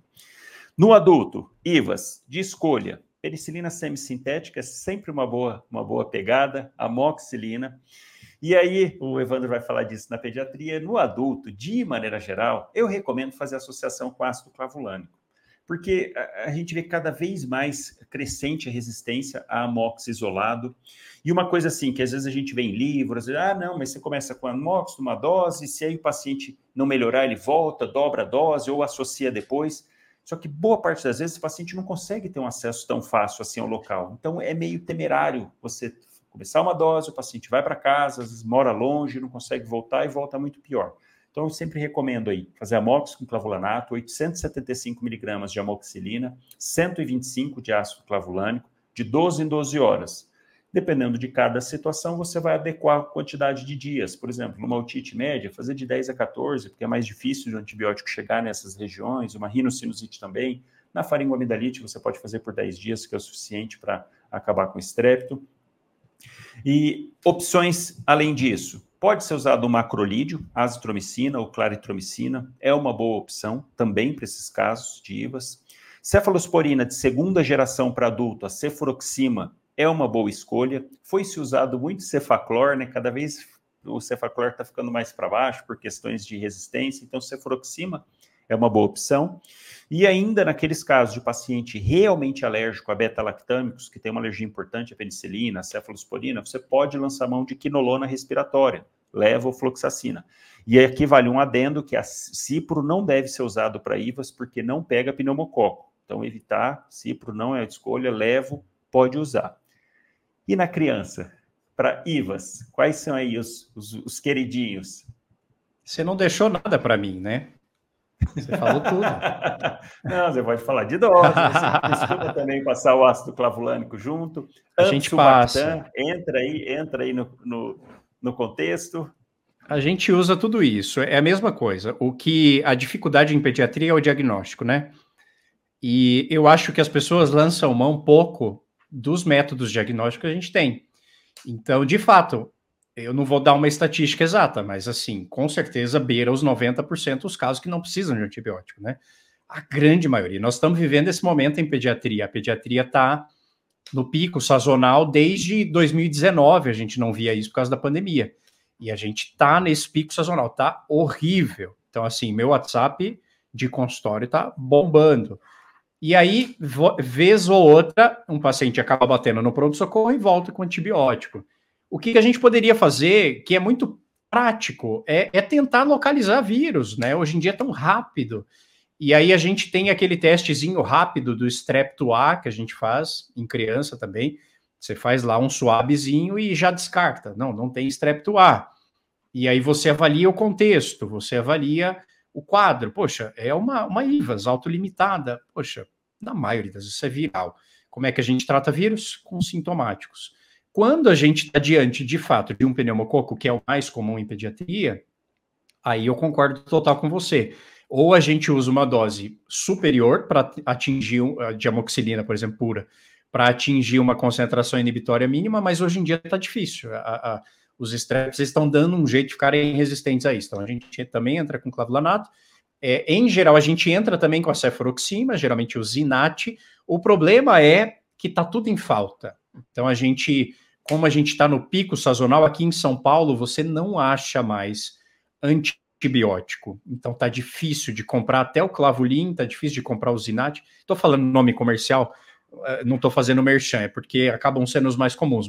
Mas assim, amoxicilina, clavulanato, axetil, cefuroxima, qual é o problema? Não tem. Então a gente está tendo que lançar mão de outras alternativas, por exemplo, a cefalexina, que é uma cefalosporina de primeira, não é uma boa escolha mas ela em alguns casos funciona. A gente usa também muito macrolídeo, azitromicina, claritro, nem sempre é suficiente para pegar os pneumococos que a gente está achando em pediatria. E no fim das contas, as crianças acabam internando quando é de fato um caso grave. E aí acaba tendo que tomar é, é, é cefalosporina de terceira na veia. Essa semana eu postei um caso no, no Insta de um menino que foi, fez dois ciclos inadequados de antibiótico e ele tem 13 anos, uma pansinusite. E aí ele evoluiu com uma mastoidite, né? Uma mastoidite enorme e que muita dor, muito sintoma otológico. Qual é o grande problema? Você está em conexão muito próxima da, da membrana licórica, né? Então, você fazer uma meningite bacteriana grave, com sequela, vamos lembrar que pneumococo em pediatria, ele costuma, é, no geral, a ser menos comum para fazer meningite, por outro lado, ele sequela mais. Então, geralmente, qual que é a meningite da criança? Meningococo. Só que quando eu faço por pneumococo, ele sequela, ele dá surdez, cegueira, é, crise convulsiva. Então, tem que ter um cuidado com esse negócio. E aí a galera passa antibiótico assim, ah, é, é uma IVAS, aí eu dou uma oxilina. Aí a semana que vem bate no pronto-socorro. Ah, de novo, clavulinha. E aí, sempre subdose, qual que é a dose correta? Né? A gente tem que seguir bula é, em torno de 50 miligramas por quilo dia, e aí muita gente confunde, porque a gente tem apresentações diferentes. Tem gente que usa o de 250, que geralmente tem uma meia-vida, até por bula, um pouco menor, e aí você tem que fazer o esquema posológico da bula, de 8 em 8 horas, ou você faz a dose total e separa em duas, mas você tem que ter cuidado. Geralmente, duas tomadas por dia, a gente faz o de 400 miligramas para 5 ml. E aí você faz 50 miligramas quilo dia. Geralmente, 50 miligramas quilo dia para o amoxicilina com clavulanato é suficiente. A cefuroxima, a gente também usa essa dose, só que por bula você também poderia usar uma dose até um pouco menor, em torno de 30 miligramas quilo dia. Então a gente sempre tenta dar uma dose adequada tempo de tratamento adequado. Em pediatria, a gente tem tentado diminuir tempo de tratamento, só que sem subtratar. Então, você falou da otite, né? É, inclusive pneumonias. A, a, Comissão de Infecção Hospitalar, os infectologistas têm tentado encurtar tempo de tratamento, porque isso em pediatria está induzindo resistência bacteriana. Então, pessoal, por exemplo, a pneumonia tem que ser 14 dias de tratamento. Não, hoje em dia o pessoal está usando 7. E como é que eu sei que está indo legal? Poxa, mais de 48 horas sem febre, o hemograma normalizou, melhora radiológica, melhora clínica, eu tiro antibiótico. Então, eu estou tentando tratar agora uma sinusite, né? Poxa, o cara não melhorou, eu vou ter bom senso, eu não vou encurtar tratamento, e aí, semana que vem, o cara interna com uma meningite. Então, tudo é uma questão de acompanhamento clínico. Mas é exatamente isso que você falou, a gente usa exatamente os mesmos. Os únicos que a gente não usa em pediatria é, depende, né? Isso também tem um artigo recente falando que questionou isso as quinolonas. Nolona nunca foi uma, uma opção em pediatria, então a gente não costuma usar cipro nem levo. É, só que justamente porque está começando a faltar a opção, os últimos artigos têm falado, será que tem esse problema todo? Qual que era o problema da quinolona? Fechamento de cartilagem de crescimento antes da hora. Então a gente não usava. É, de epífise. Só que agora isso tem sido questionado. Parece que não é um efeito tão importante. E quando tem indicação, a gente entra, em alguns casos seletos, a levo é uma ótima opção para algumas pneumonias. Então, enfim, no fim é a mesma coisa, são os mesmos antibióticos. Uma pergunta: na pediatria, vocês têm usado é, procalcitonina para infecções Usa. bacterianas e ver a resposta para retirada de antibiótico? Usa, espetacular. Não é todo lugar que tem disponível, né? É, não, não. Infelizmente. Ao contrário, é caro, né? exame caro. Pouquíssimos, é, pouquíssimos lugares tem, né? Outra coisa que seria legal todo mundo ter acesso é o painel molecular, né? É, tem também. Custa mil reais, dois mil reais. E, e, quem vai pagar por isso? Se toda a IVAS você fizer um painel, você está enrolado. Uhum. Mas para alguns casos vale a pena. Então, por exemplo, paciente cardiopata interna, e você está muito em dúvida, caramba, será que isso é um vírus? Aí existe um painel que, que mede 40 agentes, entre eles, inclusive pega micoplasma, então ele descarta germes atípicos e pega os vírus. Então você detecta exatamente. E, e, a gente tem pego, quando a gente faz esse painel, tem criança que está com co-infecção de três vírus simultâneos. Então a gente tem pego muito enterovírus, adenovírus e, sei lá, influenza, tudo junto. E aí a criança fica tendo sintoma por mais de mês, né, cara? Quatro semanas, seis semanas de sintoma, porque um foi emendando no outro. E aí você fala, ah, mas isso é bacteriano, eu juro que é bacteriano. Caramba, você tá com a evidência no papel de que tem três vírus ali. E aí você não precisa, e o hemograma é bom, a criança não tem sinal de infecção bacteriana, você está respaldado a não usar antibiótico. É, é, e é melhor para a criança você não usar antibiótico. Mas mesmo assim a galera prescreve antibiótico de forma ainda sem critério. Isso é muito ruim. Partindo para o segundo foco de infecção, descendo um pouquinho, são as famosas pneumonias. Por que, que eu separo né, nesses cinco grandes grupos? Por que, que eu separo IVAs de pneumonia? Porque eu costumo falar que pneumonia é aquela situação em que o organismo perdeu a batalha, está perdendo. Porque, de maneira geral, o nosso pulmão acaba ficando exposto, né? o ar precisa chegar até lá então, é uma fragilidade que a gente apresenta no organismo, porque o ar chegando lá, ele pode trazer bactérias junto. Só que o nosso organismo ele também dispõe de vários mecanismos de defesa para isso, já sabendo e se precavendo disso. Então, quando realmente consegue chegar uma bactéria lá e que vence esses mecanismos de defesa, a manifestação que a gente tem é pneumonia. E diferente de IVAS, que principalmente em adulto, o IVAS tem uma baixa letalidade, Claro que tem complicações e tudo mais, mas de maneira geral são infecções mais chatas, mas com baixa letalidade. Diferente pulmão, não. Pneumonia não pode perder o time, não pode errar o, o antibiótico, a escolha, porque o paciente já está falando para você que está perdendo a batalha. E aí, resumidamente, em, em pneumonia, o que, que a gente pode lançar mão? Uh, deve fazer o score de gravidade, que eu recomendo para o dia a dia, fazer o CRB 65, CURB 65, que é o mais fácil, o mais simples ali, prontamente você consegue estabelecer, e graduar esse paciente em baixo risco, intermediário e alto risco. Lembrando que o alto risco, invariavelmente, esse paciente está em sepse, tem que entrar com o protocolo de sepse. No baixo risco, se for, aí você vai separar em, com comorbidades e sem comorbidades.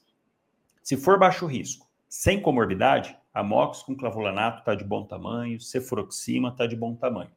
Agora, se for baixo risco, com comorbidades, você precisa cobrir, fazer cobertura para germes atípicos. Então, aqui entra fazer cefuroxima ou fazer amox com clavulanato, mais um macrolídeo, ou azitromicina ou claritromicina. Então, esse é o padrão. Amox com clavulanato, mais azitromicina, ou cefuroxima, mais azitromicina. E naqueles pacientes, de novo, com alergia a, a cefalosporinas, com alergia a penicilinas, você pode lançar mão isoladamente de levofloxacina ou moxifloxacina. São cefalosporinas de terceira, quarta geração, e não precisa fazer associação de macrolídeo, porque pega germes atípicos se você for usar, mas entra como terceira escolha.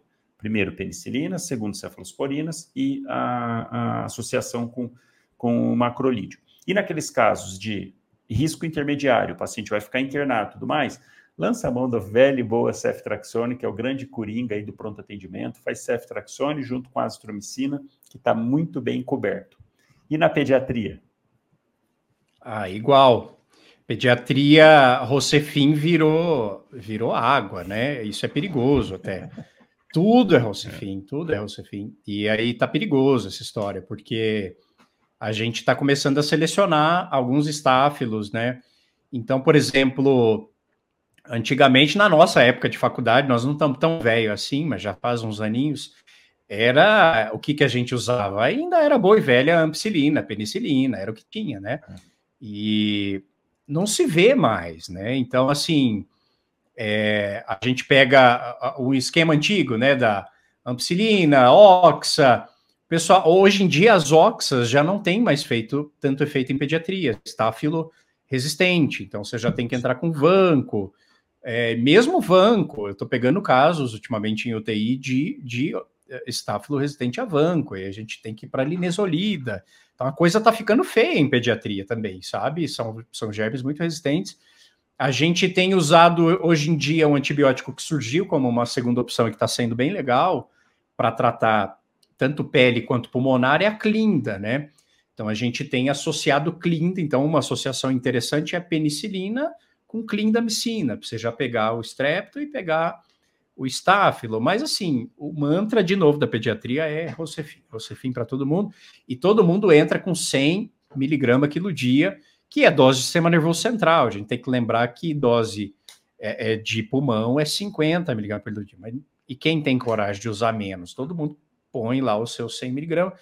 E aí, de fato, a gente está ficando meio escasso de opção para tratamento pulmonar. É, em pediatria, a gente tem poucos casos de germes atípicos, mas a gente tem. Uma coisa que a gente precisa lembrar em pediatria é a coqueluche. Então, a gente tem entrado com ázitro, não só pensando em, em micoplasma ou clamídia, mas a gente também tem pensado em coqueluche, né? Então, bordetela. De vez em quando aparece um caso, então a gente acaba também associando o macrolide pensando na coqueluche. É, e aí lembrar que tratamento de pneumonia com derrame, você tem que fazer punção. A galera ainda tem muita resistência em puncionar em pediatria. A gente de UTI não tem medo, não. Tem um derraminho, a gente põe lá agulhinha porque você precisa saber o que está lá dentro, né? Que negócio é aquele? Se é um MPM, se não é, se precisa drenar ou não drenar. Senão, não vai fazer efeito o teu tratamento. Então, a galera demora em pediatria para fazer esse tipo de, de conduta, de resolver o quadro, né? De, de esvaziar aquele pulmão e tratar direitinho. E às vezes as crianças acabam complicando. Muitas crianças fazem pneumatocele e aí começa a esburacar o pulmão e aí o tratamento vai ficando cada vez mais difícil. E aí você tem que entrar com a cirurgia infantil para depois fazer uma, uma, limpar as bridas. E, ah, é, é, difícil, né? Complicado. Quando chega nesse estágio, mas em geral, o bom e velho Rocefin ainda resolve a maioria dos casos e, e no dia a dia é o que a gente usa. Mas sempre lembrando do macrolídeo por causa desses agentes paralelos, né? E, e azitromicina, tem que lembrar da azitro. Muita gente usa claritro, mas a azitro é até mais legal para tratar tanto germe atípico, mesmo em pediatria, e azitro EV, né? A gente tem endovenosa também, e é fácil de tratar. Você dá ali 10 miligramas por quilo dia, uma dose só por cinco dias, você tratou. Você tratou a maioria dos agentes é, que são atípicos ou, ou coqueluche. Então tem que lembrar da astro, não pode deixá-la de lado, não. É, e a grande vantagem, né? Posologia é uma vez por dia, claro, entre duas, né? Duas. É. Não é uma é. escolha.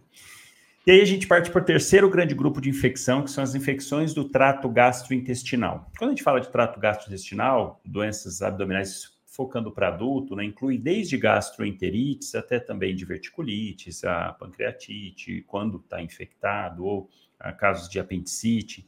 Enfim, o que, que tem que pensar em, em, em trato gastrointestinal? Gram negativo, que são as grandes vilãs aí, e também anaeróbios, porque é, é o antro desse, desse tipo de bactéria. A gente tem também gram positivos, enterococos, mas de maneira geral precisa pensar no antibiótico que tenha um espectro de ação para gram negativo e também para anaeróbio. Então, assim, separando, gastroenterite para adulto, de maneira geral, a primeira escolha é quinolona. Inclusive, até te perguntar isso também, porque a, na, pela Organização Mundial da Saúde, até para criança com gastroenterite, a recomendação é quinolona. Né? Você falou disso a respeito de, da, da própria IVAS e tudo mais. Mas já na, na GECA, gastroenterolite aguda, o próprio Ministério da Saúde recomenda né, o uso de quinolona. É, é verdade. Para adulto, é a primeira escolha. Ciprofloxacina, 500 miligramas de 12 em 12 horas. Alternativa, Azitromicina é uma alternativa que entra aí para gestante, que entra para criança e que o, o, o, Evandro vai falar melhor.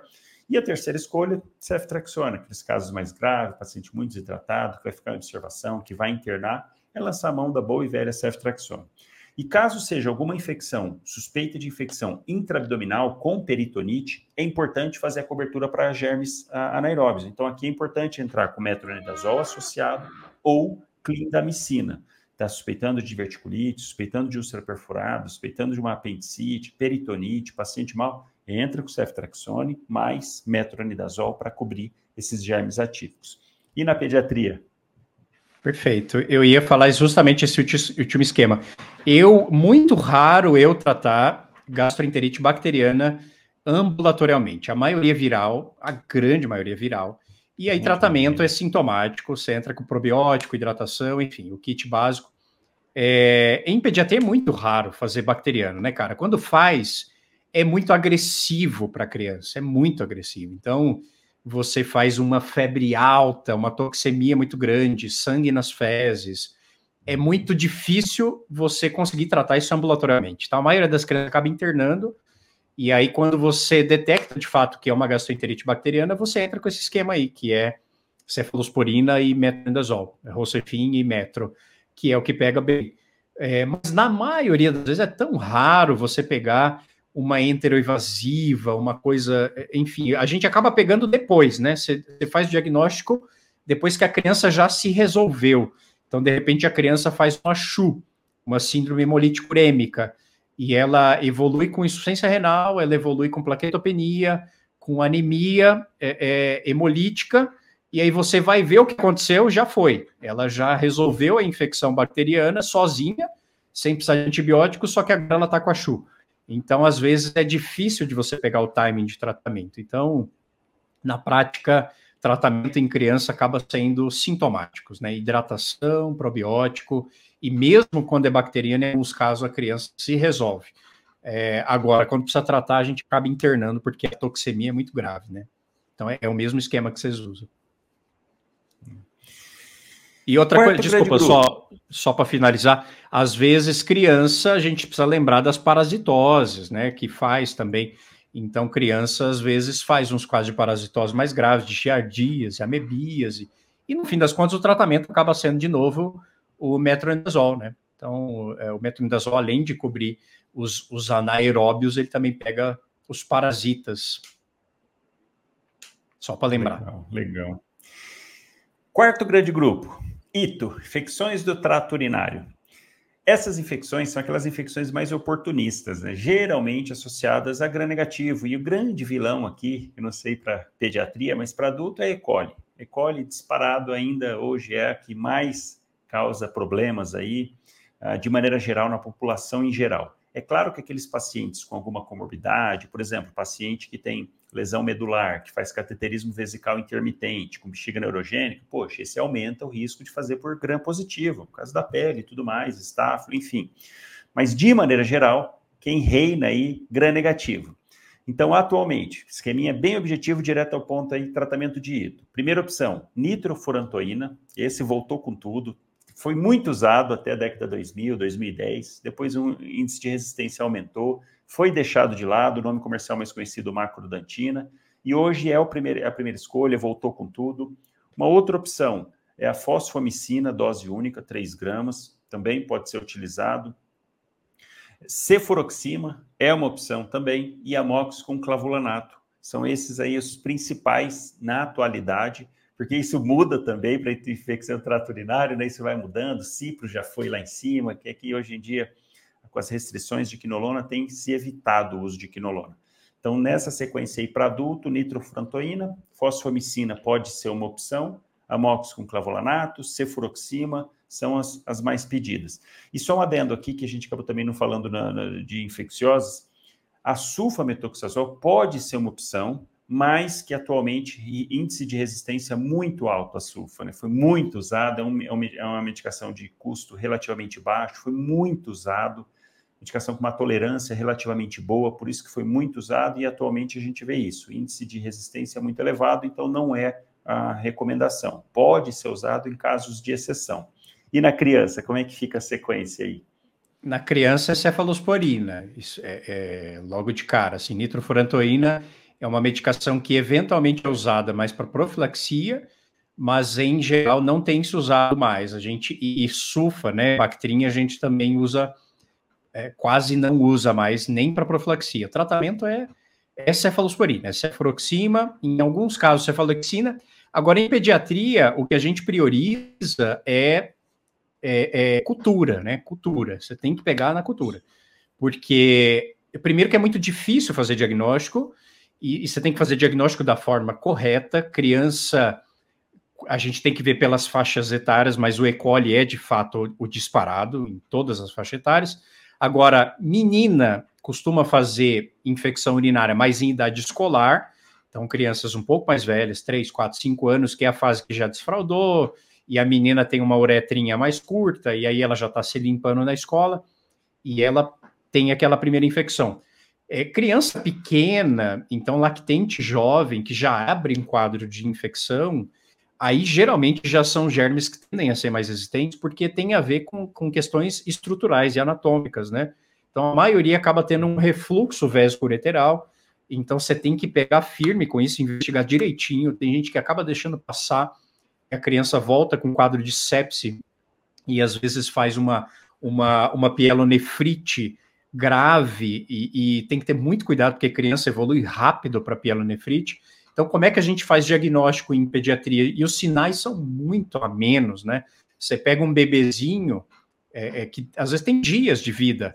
Como é que você vai diagnosticar esse cara? Geralmente ele para de mamar. É isso, assim. Ele fica hipoativo, começa a parar de mamar, fica meio caidão, e geralmente eles não fazem febre. Quando faz febre, o bicho já está pegando, sabe? É difícil fazer diagnóstico. E qual que é a via de escolha para você fazer esse exame, a urocultura? Se a gente fosse levar o pé da letra, academicamente teria que ser por punção suprapúbica. Esse é o top de linha. Você não vai sair furando a barriga de todo mundo. Então, em geral, a gente prioriza sonda, que também é muito difícil, é, mas a sonda acaba sendo o nosso exame de eleição para coletar urocultura. Você coleta urocultura, entra com antibiótico. Se a criança é um lactente jovem, menor de três meses, você interna. Então você não fica pensando muito, não. Interna, põe antibiótico EV, geralmente o famoso Rosefin, e aí você coleta a cultura. A cultura vai te dar. Então hoje em dia a gente tem pego uro uroculturas que está lá, o antibiograma sensível a Bactrim, sensível a nitrofurantoína, sensível a cefalexina. Aí você descalona, você diminui a classe do antibiótico. Em geral, tem dado certo, você consegue diminuir. Às vezes você dá uma moxilina, resolve. Mas num primeiro momento a gente entra com cefalosporina até sair cultura. Uh, outra coisa importante, não precisa ficar coletando o exame, né? Então, assim, outra, eh, as pessoas falam, caramba, eu vou ficar passando sonda na criança. melhorou clinicamente, respondeu antibiótico, é um só. Você não vai ficar coletando, a não ser que a criança não melhore. Respondeu antibiótico, trata certinho. Então, em geral, a gente faz sete dias de tratamento. Se for uma pielonefrite, mais tempo. E depois casa, né? Você não fica. É, só que você faz uma investigação secundária. Então, criança, você tem que fazer um ultrassom de rins e vias urinárias para ver o que está acontecendo. E se tem alguma alteração em ultrassom, você parte para os exames tipo a, a eletrocistografia ou você já parte para a cintilografia. Então você já olha a estrutura anatômica para fazer diagnóstico. Mas o tratamento, você resumiu bem, exatamente o mesmo. Só que em pediatria a gente tenta ir em cima da veia e focar em urocultura. Urocultura, tem gente que nem coleta urocultura, né? Ah, deu 100 mil leucócitos na urina por saco coletor. Meu amigo, não vale de nada. Saco coletor é horrível. E, e, e, mesmo em jato médio, criança é muito difícil, né? Então, se deu essa alteração, coleta de novo. Coleta, passa, uma sondinha, não custa nada. Vai, você segura a criança, vai dar trabalho, você vai ter que fazer uma higienização adequada. Só que você vai em cima do problema, né? Você vai saber se de fato. E aí veio lá é, é qualquer nível de leucocitose, pelo menos acima de 10 mil, na verdade, tem algumas literaturas que falam assim, que qualquer nível mesmo, se qualquer leucócito que você pegar numa urocultura coletada, numa urina coletada bonitinho por sonda, tá valendo, mas assim, em geral se usa 10 mil. Em saco coletor tem que ser acima de 100 mil para você considerar é, é, uma infecção real. Então, assim, é importante fazer diagnóstico para você tratar adequadamente, né? É essa que eu acho que, é, que você focou muito bem a grande diferença para a pediatria, né? Que no adulto é muito frequente e o diagnóstico pela clínica de infecções do trato urinário baixo, o diagnóstico é justamente esse, pela clínica. Você nem sai fazendo EAS para todo mundo. Chego lá, aquela senhora, 40, 50 anos, queixa típica, sem suspeita para pielonefrite, que aí é outra conversa, é isso aí, é já tratar direto pela clínica. Agora, na criança é difícil, né? E uma coisa muito bacana é. que você focou é isso, é de, é de alterações anatômicas relacionadas, né? Agora, no adulto, não. É. É, principalmente na mulher, né? É, é, muito, muito mais frequente. Que aí, se for para. É corriqueiro, né? De, é, aí se, se for evolução para pielonefrite, aí sim também entrar com cefalosporina terceira geração. Mas e o último para a gente finalizar com chave de ouro aqui, todos os temas, e agora para finalizar de infecções cutâneas, quinto grande grupo de infecções cutâneas, tem várias ah, considerações que a gente tem que levar, se é um paciente acamado, se não é, se fez tratamento prévio, se tem alguma comorbidade, enfim. Mas, de maneira geral, para infecções cutâneas, que depende também, principalmente você vai falar disso melhor da criança, se é mais superficial, se é mais profunda, porque uma coisa é um impetigo, outra coisa é uma celulite infecciosa, que a profundidade é outra, enfim. De maneira geral, daquela paciente que chega no pronto atendimento com infecções mais simples, no adulto, a gente pode lançar a mão. Amox com clavulanato é uma opção. Clindamicina é uma outra opção bacana. Clinda pega bem gram positivo e pega bem anaeróbio, então entra como uma boa opção. A própria cefuroxima é uma opção também, pega gram positivo, pega um pouco de, de gram negativo.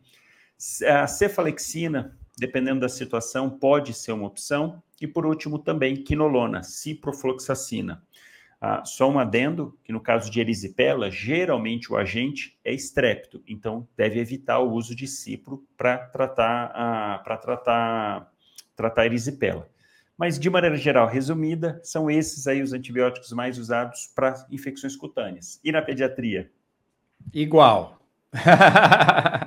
eu estou adorando isso. Se você falasse para eu começar falando, eu ia passar vergonha. Ainda bem que você já resume a medicina e eu só falo, tá tudo igual. Tá tudo ótimo. É igual. O que você é, vê mais no dia a dia em, é, é, em petigo? O que, que, que, aparece mais? Porque não tem tanto erisipela e celulite. Não que não, não, tem tanto, não, não. do que adulto, né? Erisipela e celulite é mais é. para adulto. Tratamento em criança é muito conservador, né, na verdade. Assim, na maioria das vezes, poucos casos de impetigo real que você precisa fazer um ciclo de antibiótico e, e, nem oral, na maioria das vezes a gente só faz tratamento tópico, né? É, você usa antibiótico tópico, na maioria das vezes resolve. E criança, é, é, em geral, já tem uma. Acho que, que Deus já fez de um jeito para a criança, porque ela se estrupia o tempo todo e a pele já é toda arrebentada, né? Então, na verdade, assim, eles têm um mecanismo próprio de defesa que é bacana criança se arrebenta, se fosse infeccionar toda vez, o, o que acontece é, é, é, é, excesso de tratamento sem necessidade, né? Para tudo o povo usa o tal do nebacetim, quadriderme, corticoide, e na maioria das vezes, de, de novo, diagnóstico em pediatria é difícil. Na maioria das vezes, você está diante de uma dermatite atópica, você está diante de uma criança que tem uma tínia, então às vezes é um quadro é, fúngico e você trata com antibiótico, tudo você trata com antibiótico. É, você está diante. Criança tem muito é, é, molusco contagioso, que é que são aquelas verruguinhas, né? Que é um quadro viral, na verdade, e, e a gente tenta tratar isso, por exemplo, com uma coisa mais natural, que é a tuia. É, é, só que às vezes o tratamento é de fato fazer uma curetagem. Então, assim, tem muitas particularidades em pediatria. Agora, quando a gente vai para o plano profundo, aí o bicho pega, né? Aí o bicho pega, porque se a criança já tem uma celulite e, e já faz uma fasciite, é porque ela já tem uma imunodeficiência. Geralmente é isso. Não é uma, não é qualquer pessoa que faz criança que faz uma celulite do nada, assim. Diferente de um adulto, por exemplo, um diabético, criança que faz um quadro grave de celulite tem imunodeficiência. Na maioria das vezes, a criança não está bem. Uhum. E quando faz, é grave. Então, geralmente, você já faz coleção, precisa drenar. Outro dia eu peguei um caso de uma lactente de seis meses que estava. Ela fez uma. Primeiro, ela fez um gânglio inguinal gigantesco de um lado, virou um abscesso, e esse abscesso já contaminou em volta, virou uma celulite. E depois ela fez do, do outro lado, e assim, sem nenhuma razão para aquilo. E aí a gente foi atrás de imunodeficiência, precisou de antibiótico venoso. Então, em geral, o tratamento em pediatria cutâneo, ele é muito expectante. Na maioria das vezes é um quadro leve que você trata só com hidratação de pele e em poucos casos seletos você usa de fato antibiótico. Agora, quadro profundo é exatamente o esquema que você falou. A gente usa muito hoje a PN e a Clinda, ou Rocefin Clinda, que já pega é, é, gram negativo e também pega anaeróbio, e a gente, se precisar, a gente já passa por uma cefalosporina é, é, de quarta geração, então você já vai para um cefepime, você já amplia, né? É, é, estáfilo, a gente tem pegos alguns estáfilos resistentes, então, às vezes, tem criança que vai para vanco e mero, e linesolida, e, e sabe, nada responde. Mas, em geral, não é um grande problema em pediatria. Eu acho que as pessoas fazem disso um grande problema mas a pele da criança já é estropiada por si só e eles têm um mecanismo próprio de defesa. Brasileiro, eu, eu vou te falar qual é o grande problema do brasileiro. A gente, a gente toma banho demais. É, até criança, recém-nascido, por exemplo. Recém-nascido não precisa de banho, cara. A gente dá banho demais, a gente tira a proteção natural da pele das crianças. E aí vira umas crianças tudo alérgica, com dermatite atópica, e aí, de uma dermatite atópica, você migra para um quadro infeccioso. Em geral, a criança que não toma banho, ela está melhor que a que toma três banhos por dia, sabe? Então, a gente tem mania de limpeza. Os europeus estão melhores que a gente nessa. a nossa flora, né, protege mais. É, é o melhor tratamento que tem é deixar a flora natural da criança agindo. Cara, fantástico, fantástico, amigo Evandro. Puxa vida, que bate-papo top, topíssimo. Abordamos cinco temas importantíssimos aí no dia a dia, muito legal esse, essas diferenças, a gente enfatizando a diferença entre o adulto e a criança, fantástico, fantástico. Eu ia até abrir para perguntas, mas já tem uma hora e, uma hora e quarenta, quarenta e cinco, já passamos. A gente vai combinar outras lives, aí sim a gente abordar um por um dos temas, porque aí a gente vai discutindo Vambora em um único tema e dá para tirar dúvida, a gente abre para todo mundo perguntar, para tirar dúvida. Agradeço imensamente sua participação aqui, com certeza. Eu sou muito grato, cara, é, essa parceria. Eu estou muito feliz de ter feito essa live hoje. Foi um, um compêndio da medicina inteira, achei muito bacana e espero que a gente possa fazer mais vezes. Não, vamos fazer sim, vamos combinar e a gente fazer isso mesmo, de um tema específico, porque aí dá para a gente aprofundar um pouquinho mais, aí fala da parte do adulto, fala da parte da criança e depois deixar para tirarem dúvidas, né? Eu acho que vale a pena, que hoje já nos estendemos demais aqui. Meu amigo Evandro, muito obrigado, cara. Um abração para você, para a família. Excelente semana e vamos combinar mais lives aqui com certeza. Fechado, meu amigo. Obrigado pelo convite, um beijo a todos, uma ótima semana. Grande abraço.